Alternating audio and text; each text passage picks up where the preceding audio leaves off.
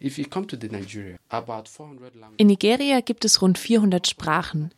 Und in der Region von Biafra versteht keiner die Sprache des Nordens.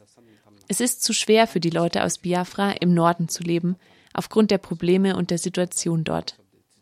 Aber ich bin im Norden aufgewachsen, also konnte ich ihre Sprache gut. Dann bin ich wegen der Probleme in den Osten zurückgekehrt.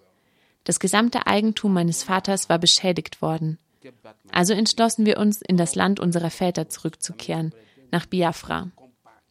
Und zu dieser Zeit haben Menschen versucht, mich für ihre Gruppe zu gewinnen, die sich Masop nennt. Aufgrund dieser Probleme habe ich das Land verlassen. Sie glauben, dass ich gegen Biafra bin. Aber in Wahrheit bin ich nicht gegen sie. Sie kämpfen für ihre Rechte.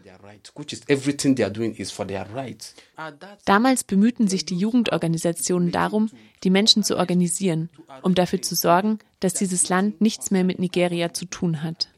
Und wenn du versuchtest, dich nicht zu zeigen und dich diesen Gruppen nicht anzuschließen, haben sie dich als Saboteur bezeichnet. Saboteur bedeutet, dass du ihre Geheimnisse den Nigerianern verrätst. Wie kann ich Teil dessen sein? Sie haben alle meine Sachen zerstört. Das Eigentum meines Vaters wurde zerstört. Das Haus meines Vaters wurde niedergebrannt.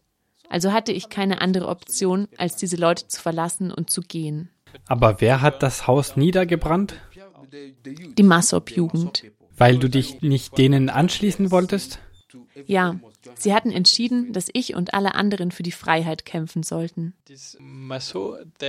Haben die Masop angefangen, bewaffnet gegen die Regierung zu kämpfen?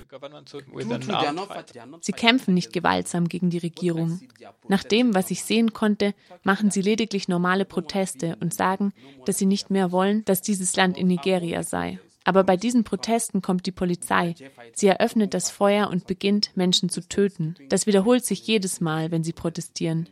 Sie werden 20, 30, 200 Menschen töten.